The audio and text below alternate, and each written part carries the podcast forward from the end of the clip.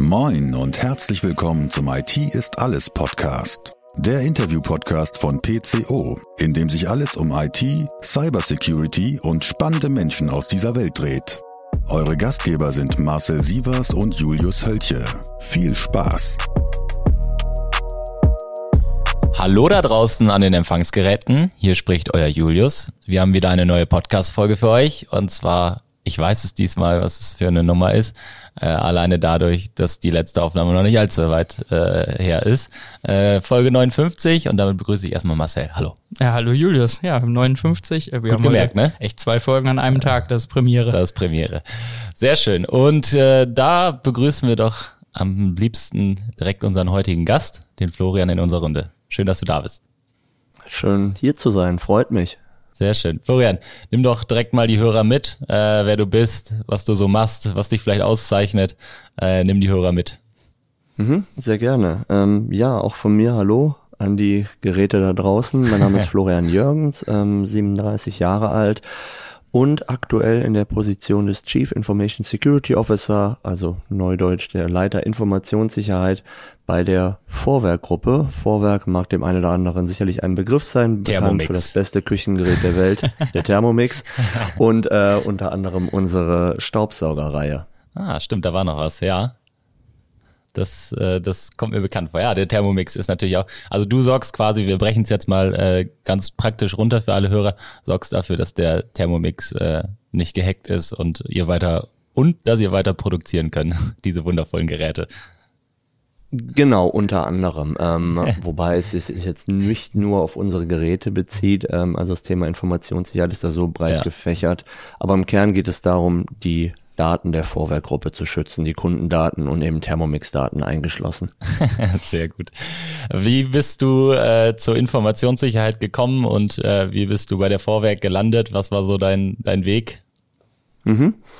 Ähm, wie auch viele andere aus dem Security-Bereich komme ich ursprünglich aus der IT, also da auch mal tatsächlich ähm, ganz klassisch mit einer Fachinformatiker-Ausbildung gelernt im äh, Magenta-Umfeld bei der Telekom, mhm. Dann vier Jahre bei der T-Systems im Administratorbereich geblieben, habe zu dieser Zeit berufsbegleitend meinen Bachelor in Wirtschaftsinformatik an der FOM gemacht, ähm, dann mit meinem Master in IT-Management auch an der FOM berufsbegleitend weiter gemacht und bin dann zu PwC ins IT-Audit gegangen, also quasi der Sprung vom Mandanten zum Wirtschaftsprüfer. Und das war auch meine erste Position, wo ich mit dem Bereich Informationssicherheit in Kontakt gekommen bin, also mhm. IT-Governance, IT-Compliance, IT-Security. Dort vier wunder wunderschöne Jahre verbracht. Also in meiner Brust wird immer ein großes PwC-Herz schlagen. Sehr und gut. bin dann eben nach besagten vier Jahren auch zum nächsten Mandanten gegangen, zum Energiekonzern E.ON nach Essen als Manager für Informationssicherheit. Da war ich dann natürlich in ähm, einem Konzern, der das Thema sehr, sehr weit oben aufgehangen hat, aufgrund der Tatsache, dass es eben um ein kritis Unternehmen handelt. Aber zu diesem Zeitpunkt war mir schon klar, dass ich langfristig mehr Möglichkeiten haben möchte, auch strategisch zu arbeiten und habe dann über meinen ehemaligen Vorgesetzten Wolfgang Eses die Möglichkeit bekommen, bei der Lanxess ähm, als Chief Information Security Officer anfangen zu können. Längstes ist für diejenigen, die aus dem Umfeld NRW kommen, tatsächlich nicht nur die Längstes Arena, die die meisten die hätte ich jetzt auch Namen gekannt. verbinden. Genau. Ich habe auch direkt die Frage bekommen, ob ich jetzt günstig an Konzertkarten ähm, komme.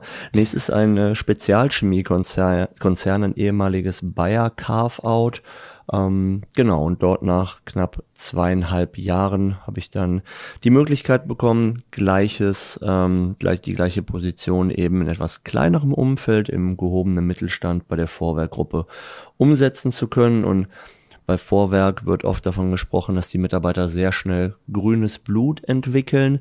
Das könnte bei mir durchaus auch passieren und das dann eben in Kombination mit dem PwC-Herz passt, glaube ich, ganz gut. Aber ich bin jetzt nach knapp zwei Jahren immer noch rundum zufrieden. Ist ein sehr, sehr schönes und tolles Unternehmen. Nicht schlecht. Also äh, hört sich auch äh, sehr spannend an, sei jetzt mal dein, dein Blick in die verschiedenen Branchen.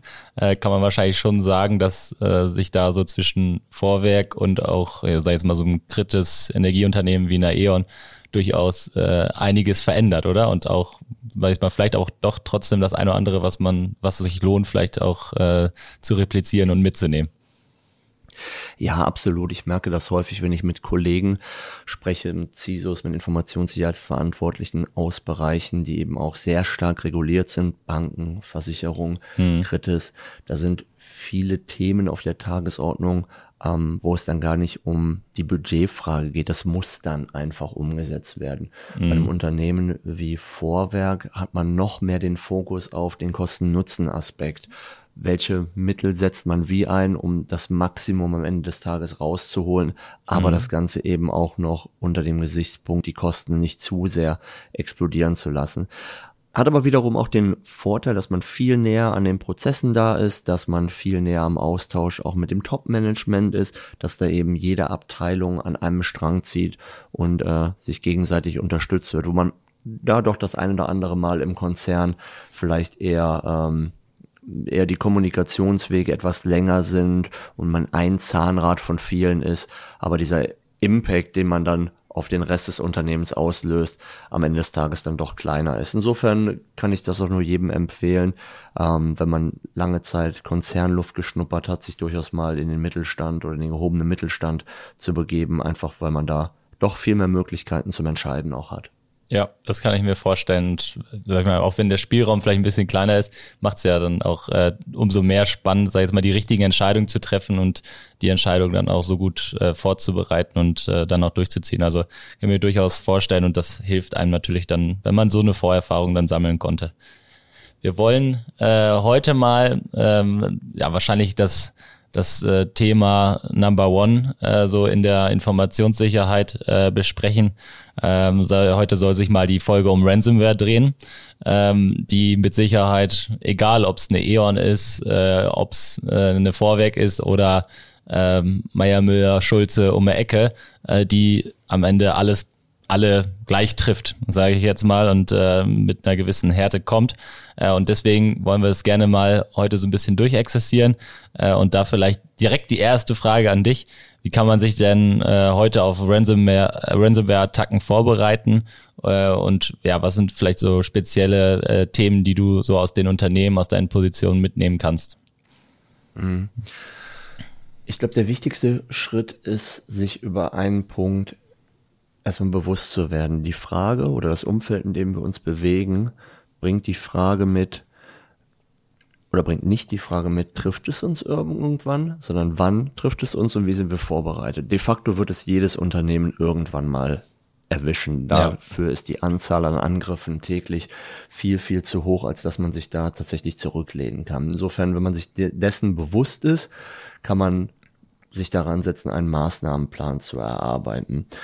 Das wäre zum einen die Vorbereitung, also sprich das ähm, Präventive, als auch den tatsächlichen Fahrplan, was mache ich denn, wenn es am Ende des Tages passiert ist. Hm, bei den präventiven mhm. Sachen ist natürlich das Thema Mitarbeiterschulung, Awareness ganz weit oben. Das würde ich aber jetzt heute gar nicht in den Fokus setzen wollen, sondern allen voran die technische Maßnahme. Das heißt, ich schütze meine Backups, meine Datensicherung, um im Falle eines Falles einen Rettungsschirm zu haben, der mir de facto den Hintern rettet. Mhm. Ähm, gibt unterschiedlichste Anbieter am Markt, wobei man das Thema von zwei Seiten betrachten muss. Zum einen die Sicherstellung, dass meine Datensicherungen nicht verschlüsselt werden können, als auch, dass keine infizierten Daten am Ende des Tages in meine Datensicherungen gelangen.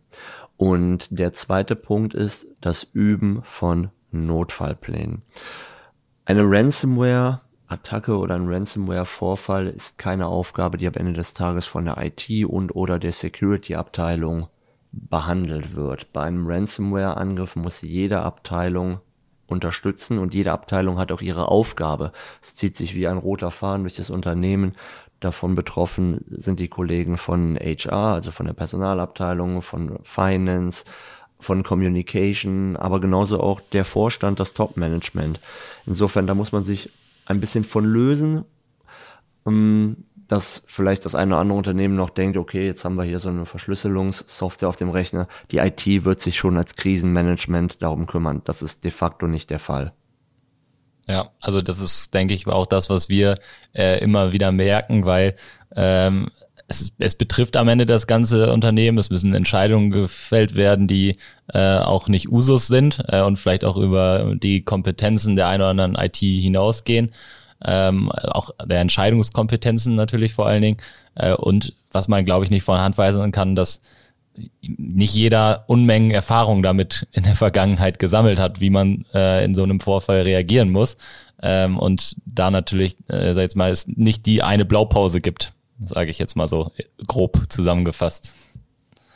Nee, genau, also letzten Endes ähm, ist das Testen von den Notfallplänen das A und O und das auch unter Live-Bedingungen, also nicht montags morgens um 10 Uhr, sondern mal versuchen, das entsprechende Krisenteam Samstagabends um 22 Uhr dann in so eine Telefonkonferenz zu bekommen, um dann mal zu schauen, wie lange würde es denn jetzt dauern, in der Theorie, bis man so ein SAP-System beispielsweise vom Netz nehmen kann.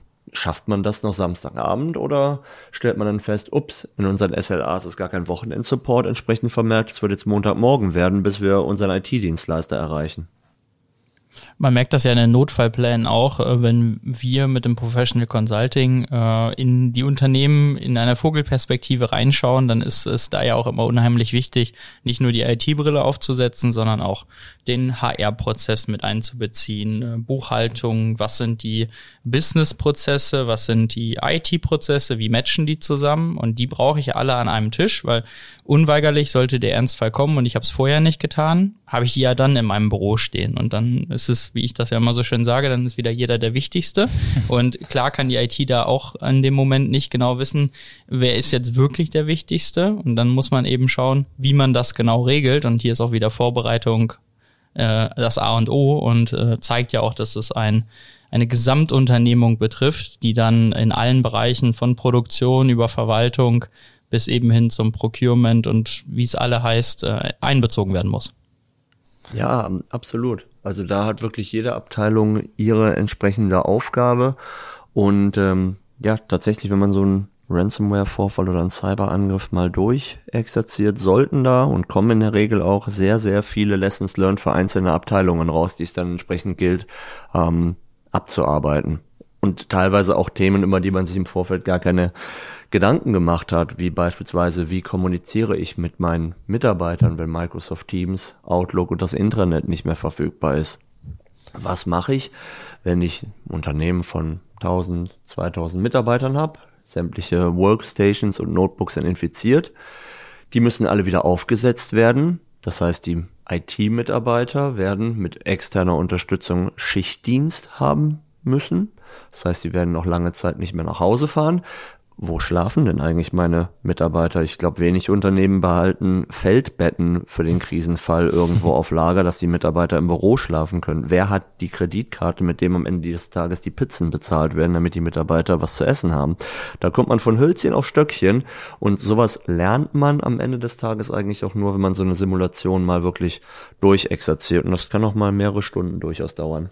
Wie sieht so eine perfekte Simulation für dich aus? Weil es natürlich nicht immer ganz einfach ist, das auch wirklich alles also technisch auch so darzustellen zu lassen, als wenn es wirklich ein Ransomware-Angriff oder muss es vielleicht auch gar nicht technisch sein und es ist eher so, ein, so eine Art Planspiel. Ja, genau. Also ich würde es gar nicht technisch halten. Technisch, dann sind wir schon im Bereich ähm, Audit und Pentest und Red Team, Blue Team. Ähm, ich finde den organisatorischen Teil an der Regel, äh, an der Stelle viel, viel spannender. Ähm, auch da kann man sich von extern unterstützen lassen, die das Ganze dann rundenbasiert machen. Wichtig ist, dass wirklich die relevanten Stakeholder daran teilnehmen, also klar die IT, die Security, aber eben auch die Kommunikation, Finance, der Vorstand, Datenschutz, HR, im Zweifelsfall sogar auch der Betriebsrat, um das dann in der Theorie einmal durchzuexerzieren. Ähm, da gibt's verschiedene Szenarien. Meistens werden die dann explizit auf das eigene Unternehmen und deren Besonderheiten, hat man jetzt nur einen Online-Shop, hat man einen Vor-Ort-Verkaufsstellen, hat man eine Produktion etc. entsprechend angepasst und dann ähm, ja, kommt man auch relativ schnell eben an seine ja, Leistungsgrenzen, beziehungsweise merkt, oh, bei der Fragestellung sind wir jetzt auch etwas aufgeschmissen. Dann merkt zum Beispiel die Kommunikationsabteilung, ja, wir haben gar keine vorgefertigten Sprachsamples, die wir der Presse ähm, an die Hand geben können. Dann merkt vielleicht der Datenschutz, Ja, also wir wüssten jetzt auch nicht so wirklich, wo wir da etwas melden sollten, wenn das, wenn etwas passiert.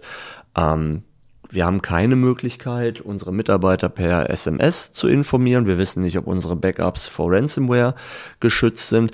Was bedeutet eigentlich dieses vom Netz nehmen? Also ziehe ich da einen Stecker? Und wo ziehe ich den Stecker? Am Server? Am Router, wer darf eigentlich diesen Stecker ziehen oder schalte ich den Strom aus? Aber was ist da mit den Daten im RAM? Damit mache ich doch eigentlich meine entsprechenden forensischen Nachweise kaputt und so weiter und so fort. Und am Ende des Tages hat man mehrere, mehrere Seiten mit ganz, ganz vielen Fragestellungen, für die man dann eben in den kommenden Wochen und Monate ähm, Antworten entwickeln sollte. Das ist, glaube ich, äh, ein sehr, sehr guter Punkt. Äh, das, was da alles so auf den Tisch kommt, das kann schon äh, sehr immens sein. Ähm, ich glaube, du machst ja auch diese, diese Planspiele, hast da mal etwas entworfen. Ähm, wir bei der PCO haben uns auch mal den Spaß gemacht, sowohl für für intern sowas zu machen. Da hatten wir so ein schönes Szenario. Ich kann mich noch an die Bubble GmbH erinnern. Bubble Balance Bubble GmbH. Balance, äh, die äh, war so ein fiktives Spielchen. Die haben sich äh, ganz lustigerweise um die Luftblasen in Wasserwagen gekümmert. also äh, da kann man, glaube ich, sehr kreativ werden und das natürlich äh, dann am Ende des Tages auch am, am, lebend, am lebendigen Beispiel eines äh, wirklich äh, ja, vorzufindenden Unternehmens äh, verproben. Also durchaus wichtig das Ganze äh, immer auf die, ja, immer auf äh, die ja, notwendige, äh, ja, auf die notwendigen Sachen zu schärfen, sage ich jetzt mal. Ja, genau. Nee, ich hatte jetzt schon die Möglichkeit, diese Tabletop-Simulation in der Kurzform auf der einen oder anderen ähm, Veranstaltung mit dem Publikum mal durchzuführen, was sehr, sehr spannend ist, weil das Publikum dann in die Rolle des CISOs rückt ähm, und wir das Ganze dann je nach Zeit von drei bis vier Runden einmal durchsimulieren, das Publikum dann eben die Möglichkeit hat, ähm, Entscheidungen zu treffen. Und da merkt man sehr, sehr schnell, wer das Thema schon mal tatsächlich erlebt hat. Das sind diejenigen, die recht früh sagen, wir disconnecten unsere Systeme, wir nehmen das Netz ähm, offline an der Stelle während dann noch die ein oder anderen zögern und versuchen noch irgendwie den Business Impact gering zu halten und die Kurve zu kriegen. Aber erfahrungsgemäß und das zieht sich wie ein roter Faden durch sämtliche Ransomware-Angriffe der letzten Jahre, schalten oder dann schalten nicht, fahren Unternehmen zu spät ähm, ihr Netzwerk offline. Die meisten scheuen sich davor, ihre Systeme zu disconnecten, weil sie eben Angst haben vor Produktionsausfall, vor Business Impact, vor Reputationsschäden. Und unterhält man sich mit den CISOs der Unternehmen, die es teilweise auch in die Presse geschafft haben, ist der Tenor eindeutig, wir hätten das Netz früher ähm, kappen sollen. Was würdest du äh, sagen, sind die häufigsten Fehler, die im Umgang mit Ransomware begangen werden? Also jetzt hast du gerade schon mal so eins angesprochen, was äh, so ein bisschen, wenn es passiert ist, äh, mit Sicherheit ein Fehler ist. Was würdest du so ganz generell sagen, sowohl in der Prävention als auch, äh, wenn es soweit ist? Mm, fehlendes Testen von Notfallplänen. Mhm. Systeme zu spät offline genommen und kein Schutz der Datensicherung vor Ransomware. Das mhm. wären meine drei großen großen Blöcke und auf, wenn die gesichert sind, dann kann man eben aufbauen, sich um alles weitere zu kümmern. Awareness, Schutz der Endpoints, etc. Aber das sind so die drei großen Blöcke am Ende des Tages. Grundsätzlich muss das Thema auch beim Top-Management adressiert sein. Also es gibt tatsächlich immer noch einige naive Unternehmen, die der Meinung sind, ähm, ja, das Top-Management oder der Vorstand muss sich nicht mit dem Thema Security befassen. Auch die wird es früher oder später erwischen. Aber zum Glück hat sich das in den letzten Jahren eben auch aufgrund der hohen Anzahl an Angriffen schon ähm, wesentlich verbessert. Nicht ohne Grund ist inzwischen der weltweite Umsatz von Cybercrime auf Platz eins gelandet und hat inzwischen den weltweiten Drogenhandel sogar vom Thron gestoßen. Und ähm, ja, das merken eben auch immer mehr Unternehmen. Es gibt immer mehr dedizierte Positionen für das Thema Informationssicherheit. Es gibt immer mehr Budget für das Thema und ähm, die Teams werden auch entsprechend immer größer. Insofern finde ich es auch schön zu sehen, dass auch der CISO innerhalb seiner Rolle ähm, auch immer mehr Aufmerksamkeit bekommt. Stand lange Zeit der CIO vor allem im Fokus, ändert sich das so ein bisschen. allen voran auch bei den amerikanischen Kollegen. Die ähm, Aktienaufsichtsbehörde fordert jetzt immer mehr Security-Know-how in den Vorständen der großen Unternehmen und wer weiß, vielleicht eröffnet das auch irgendwann dem CISO die Möglichkeit, ähm, auch in den Vorstand aufzurücken, weil meiner Meinung nach gehört er da am Ende des Tages auch hin. Also man hat schon, glaube ich, in letzter Zeit erkannt, dass es das Top-Unternehmensrisiko ist. Äh, und das hast du sehr gut zusammengefasst. Also auch diese dedizierte Rolle äh, hat einfach da eine sehr, sehr wichtige, wichtige Sache. Äh, zurück zu deinen, zu deinen Fehlern. Äh, Marcel, da schmeiße ich dich einfach auch nochmal mit rein. Äh, die drei Punkte, die würdest du mit Sicherheit unterschreiben. Äh, du hast eben schon so fleißig genickt. Äh, ich würde vielleicht noch einen vierten Punkt mit reinschmeißen, wo du vielleicht mal Zustellung nehmen kannst. Äh, wir haben das mal hier bei uns intern so ein bisschen unter dem Begriff Forensic Readiness äh, mal, äh, mal tituliert, äh, dass man überhaupt die Möglichkeit hat, im Nachhinein äh, auf Basis von Logs, die man gesammelt hat oder vielleicht auch, wenn man äh, den, den Client nicht äh, schon äh, runtergefahren hat, dass man vielleicht auch wenigstens noch ein paar Daten, Event-Logs hat äh, den, den RAM noch auslesen kann. Ähm, da das ist, glaube ich, ein wichtiges Thema, auch gerade wenn dann Forensiker kommen. Ne? Auf jeden Fall. Also hier haben wir ja wieder zwei Punkte. Das eine ist was organisatorisches. Das kann man im Notfallplan festhalten, dass die Geräte nicht runtergefahren werden, sondern dass der Stecker gezogen wird, ja. dass sie im Hypervisor vielleicht virtuell isoliert werden, damit sie keinen weiteren Schaden anrichten, aber trotzdem das Gerät noch forensisch analysiert werden kann. Das andere ist, eine Software zu haben, die mir im besten Falle meine Logs woanders hinschreibt, weil auch hier wieder, äh, wenn Täter am Werk sind, ist es oft damit verbunden, dass erstmal Daten geklaut werden und im zweiten Zuge natürlich Spuren verwischt und damit auch Logs gelöscht werden. Da hilft mir dann nichts, dass ich äh, die Geräte nur isoliere und nicht runterfahre, wenn eh keine Logs mehr vorhanden sind. Also das sind zwei Punkte. Das eine ist eher organisatorisch, das passt ja auch zu äh, Florians Vorgehen äh, bei Notfallplanung mit rein. Mhm. Das andere ist dann wieder eine technische Herausforderung, die kommt dann eher so Richtung Endpoint Security in die Sparte, Log Management allgemein und eben aus seinen Daten was rausholen. Ich wollte noch mal ergänzen, du hast mich äh, gerade schon so angeguckt, auch mit den Worten, ähm, wir stimmen da wahrscheinlich zu, tun wir. Ich würde aber auch noch mal einen Punkt mit in den Raum werfen, auch wieder Richtung Notfallplanung, nur denke ich noch mal ein dedizierter Punkt sich im Vorfeld Gedanken zu machen, und das hast du, Florian, eben auch schon gesagt, über seine SLAs, wer hilft uns denn überhaupt? Und in heutiger Zeit eben auch frühzeitig Verträge zu schließen. Ähm, denn wenn diese Wellen kommen, Ostern war wieder was, vor Weihnachten geht's wieder los, Sommerferien stehen vor der Tür, das sind immer Zeiten, wo dann kurzfristig Hilfe notwendig ist und wenn man dann erst fünfmal telefonieren muss und im besten Fall ja noch nie einen Angriff vorher hatte und selber gar nicht weiß, wie ich damit umgehen kann in der Situation oder wie ich damit umgehen sollte, dann habe ich natürlich erstmal ein paar Tage da lang Arbeit, überhaupt jemanden zu finden, der mir helfen kann oder jemanden zu bekommen, der mir auch qualitativ helfen kann, weil nur, dass mir jemand aus der Ferne, aus Malta oder sonst wo von meiner Versicherung zur Verfügung gestellt wird, heißt nicht, dass er sich auch wieder um den Anlauf der Business Services kümmert, sondern oftmals sich nur um den forensischen Part kümmert. Das heißt, das alles auch auf dem Schirm zu haben, gehört für mich auch zur Notfall Planung hinein, aber ist trotzdem auch nochmal ein losgelöster Punkt, weil er einfach unheimlich wichtig ist, die Experten dann vor Ort zu haben. Florian, du hast, du hast wahrscheinlich äh, also ich hoffe in deinen CISO-Rollen und äh, in, in den Unternehmen äh, noch nicht so viele Ransomware-Vorfälle gehabt, äh, wo du ja riesen Learnings äh, draus ziehen konntest, wahrscheinlich auch eher äh, in deiner Beratungskarriere äh, mit äh, Kontakt gehabt, hoffe ich. Äh, aber vielleicht nimmst du uns mal ein bisschen mit in so Top-Learnings, die man aus so einem Vorfall hat. Äh, und vielleicht hast du auch ein, zwei Beispiele, auch wenn es jetzt hoffentlich nicht bei Vorwerk so weit war.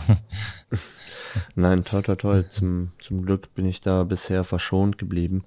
Ähm, was uns bei der längstes allerdings passiert, das ist auch durch die Presse gegangen. Ähm, wir hatten Indicator of Compromise bezüglich ähm, der Hackergruppe Vinti.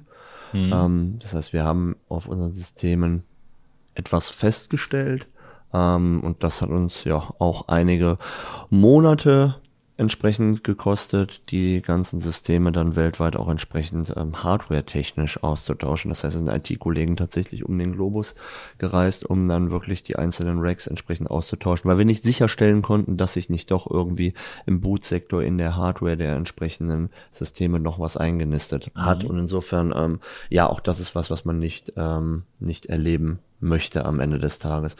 erfahrungsgemäß ist nach so einem Ransomware-Vorfall ähm, das Budget wesentlich lockerer für die ein oder andere Investition, was auch einfach daran liegt, dass ein Ransomware-Vorfall im Rahmen von der ähm, Behebung, Wiederherstellung, da gehen wir jetzt gar nicht auf das Thema Zahlung ein, das ist nochmal ein ganz anderer Punkt, ganz, ganz schnell äh, einen zweistelligen Millionenbetrag kostet. Insofern ähm, hilft es da auch am Ende des Tages ähm, nicht, sich da lange groß Gedanken drüber zu machen, sondern man fängt quasi wieder in seiner Strategie Roadmap an und schaut, okay, was haben wir vielleicht in der Vergangenheit vernachlässigt, was sind jetzt die Themen, die wir jetzt als nächstes ähm, durchexerzieren müssen. Ja, also das äh, Geld sitzt lockerer, genau, und dann hat man vielleicht auch nochmal ein anderes Tempo, ne, weil dann dieses Risiko vielleicht noch eher angekommen ist äh, in der Geschäftsführung, als es ja sowieso schon der Fall ist. Also äh, mit Sicherheit äh, ein großes Learning, was man im, im Management damit erreicht. Absolut. Vielleicht, weil ich die Frage immer häufiger auch gerade ähm, nach meinen Vorträgen auf Fachkonferenzen höre, ist, ähm, ob man denn am Ende des Tages zahlen soll oder nicht. Das ist auch so ein Dauerthema, was, was glaube ich vielen Unternehmen und Entscheidern immer auf der Seele liegt. Ähm, meine Meinung ist die auf der Seite ähm, der Pro-Zahlen-Argumente gibt es eigentlich nur nennen wir es mal anderthalb Punkte. Zum einen, sollte man seine Daten am Ende des Tages nicht wiederbekommen, würden sich die Angreifer ihr eigenes Geschäftsmodell kaputt machen, weil dann würde sie niemand mehr bezahlen. Ähm, und daneben gibt es noch, das ist für mich so ein halber, halbes Argument, ähm, wenn ich keine andere Wahl habe. Das heißt, meine Backups sind verschlüsselt, ich komme nicht mehr an meine Systeme und die Alternative wäre, das Unternehmen quasi platt zu machen gut, dann habe ich de facto keine andere Wahl mehr. Aber auf der anderen Seite stehen meiner Meinung nach sehr, sehr viele Argumente, die gegen eine Zahlung sprechen. Punkt eins: ich verhandle mit Kriminellen. Ich weiß nicht, wie vertrauenserweckend die am Ende des Tages sind. Punkt zwei ist die Reputation. Danach lande ich als Unternehmen auf einer Liste und auf dieser Liste stehen die Unternehmen, die grundsätzlich erpressbar sind. Das heißt, die Wahrscheinlichkeit, dass es mich nochmal erwischt, ist damit auf jeden Fall ähm, höher. Drittens, je nachdem, was es für ein Angriffsmuster war, also ob beispielsweise ähm, auch Kundendaten abhandengekommen sind, habe ich da sowieso schon einen Schaden. Punkt vier ich muss sowieso am Ende des Tages alles neu aufbauen. Nur weil ich meine Daten entschlüsselt bekomme, ist mein Netz oder meine Infrastruktur weiterhin kompromittiert. Das heißt, den Weg muss ich am Ende des Tages sowieso gehen. Die Amerikaner sind da auch weiter, schon wesentlich weiter als wir. Die haben das Zahlen von Ransomware einfach per Gesetz unter Strafe gestellt. Das bedeutet im Umkehrschluss, ein Unternehmen darf kein Lösegeld mehr zahlen, was diese ganzen Ransomware-Angriffe in Amerika ja quasi den Gar ausgemacht hat, weil die Angreifer genau wissen, naja, was soll man ein Unternehmen angreifen? Sie dürfen am Ende des Tages nicht zahlen. Eigentlich ein ziemlich cleverer Schachzug.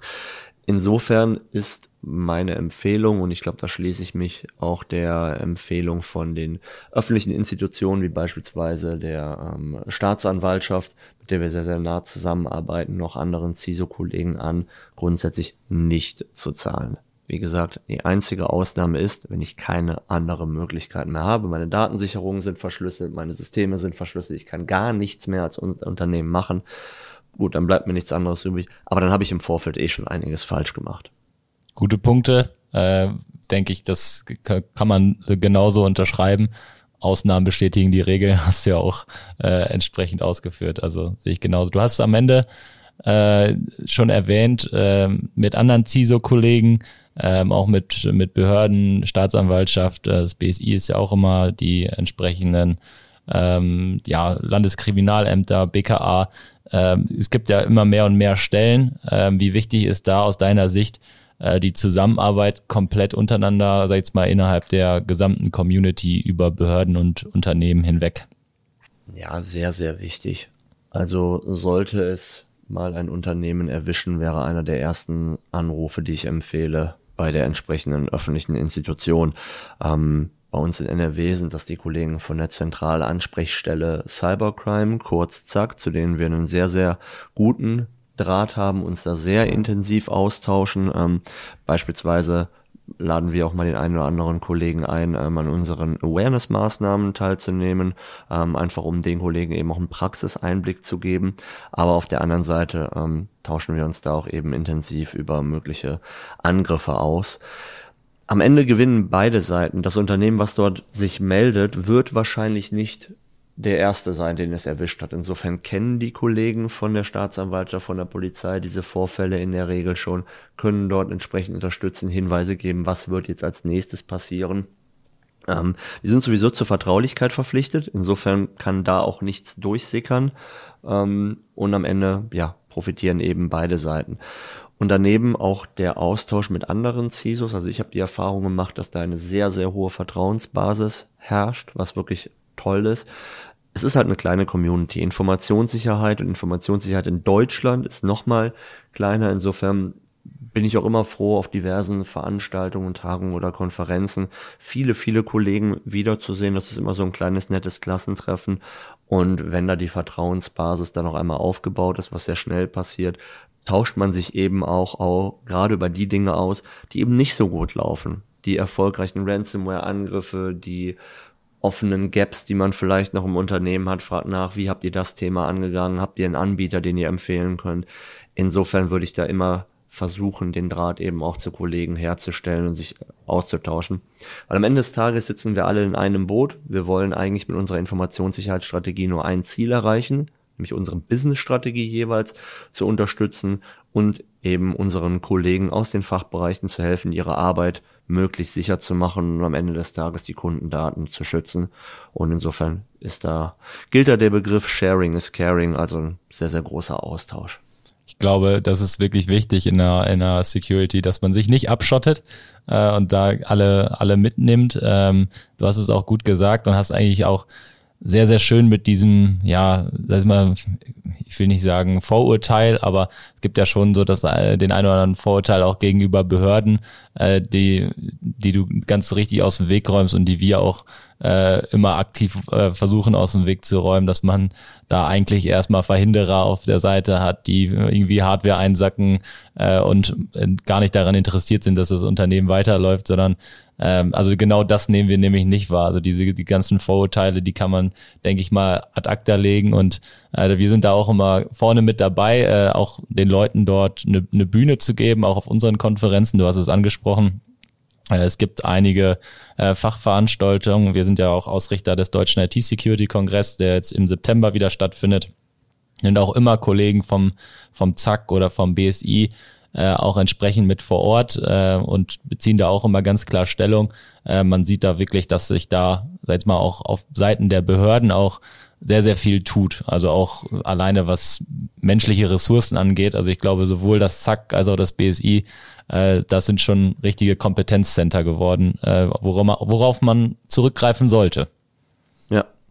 Nee, absolut. Ähm, hast es gerade angesprochen, Veranstaltung im September werde ich auch vor Ort sein. Ähm, Freue ich mich auch sehr, sehr drauf, da die Kollegen wiederzutreffen. Wie gesagt, das ist eine kleine Community, aber alles Top-Leute, ähm, die alle mehr oder weniger die gleichen Herausforderungen tagtäglich zu bewältigen haben. Insofern ist es immer wieder schön, mit dem einen oder anderen Kollegen dann, ja, einen Kaffee zu trinken oder gegebenenfalls dann abends auch an der Bar noch ein Bierchen. Sehr gut. Also wer Florian kennenlernen will, kommt vorbei.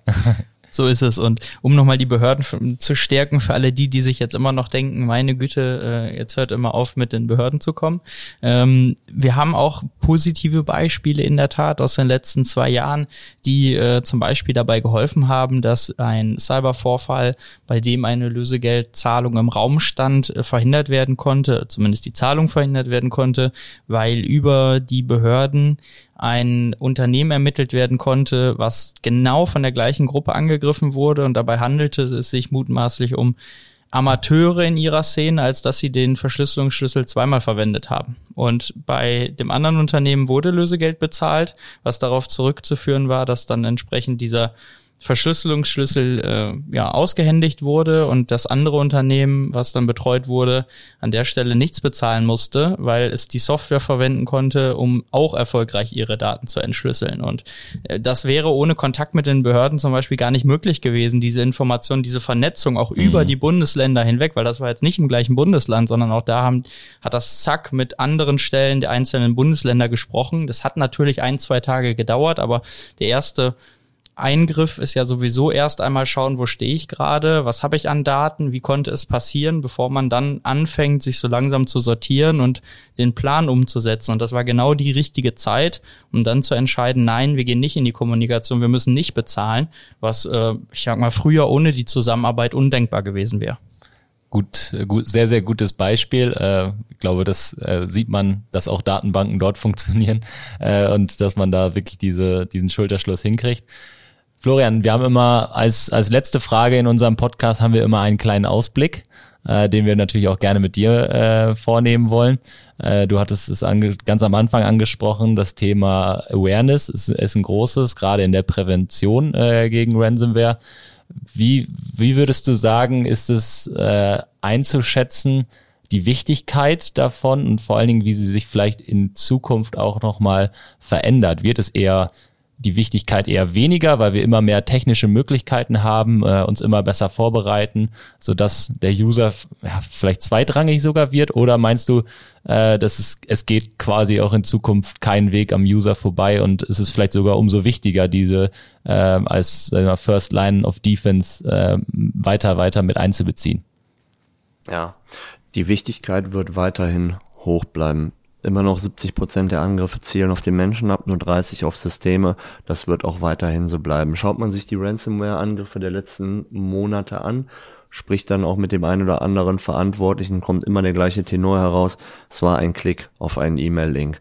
Meistens in Kombination mit lokalen Adminrechten, aber am Ende des Tages ist es immer der Mitarbeiter, der dazu geführt hat, dass ein Ransomware entsprechend im Unternehmen platziert werden konnte. Insofern werden wir aus der Vorwerkgruppe auch weiterhin einen großen, großen Fokus auf das Thema Mitarbeitersensibilisierung, auf das Thema Awareness legen. Es wird nicht weniger wichtig werden. Natürlich steigt auch die steigt auch der Schutz durch technische Lösungen, durch technische Systeme. Aber am Ende des Tages sind es immer Mitarbeiter, die je nach Unternehmen entweder das schwächste Glied in der Kette darstellen oder eben das stärkste Glied, wenn sie entsprechend adäquat geschult sind. Insofern denke ich, dass es auch weiterhin ähm, aufrechterhalten wird und auch weiterhin Unternehmen dort ihren Fokus legen sollten sehr, sehr gut zusammengefasst. Äh, ich finde äh, einen super Ausblick und vielleicht machen wir noch einen kleinen Spoiler dahinter äh, für den deutschen IT-Security-Kongress. Wer dann wissen möchte, wie ihr das genau macht und wie ihr eure User so spannend abholt, äh, dass man äh, da tatsächlich auch mehr und mehr Leute sensibilisiert, äh, die vielleicht von dem Thema auch das erste Mal gehört haben äh, oder ähm, wie auch immer, der, der kann dich dann vielleicht auf dem äh, Kongress dazu fragen. Sehr gerne. Würde mich freuen über jeden der, der sich für das Thema interessiert, mit dem ich mich austauschen kann. Also insofern gerne einfach ansprechen, ja. Sehr schön. Florian, ich danke dir für dein Kommen.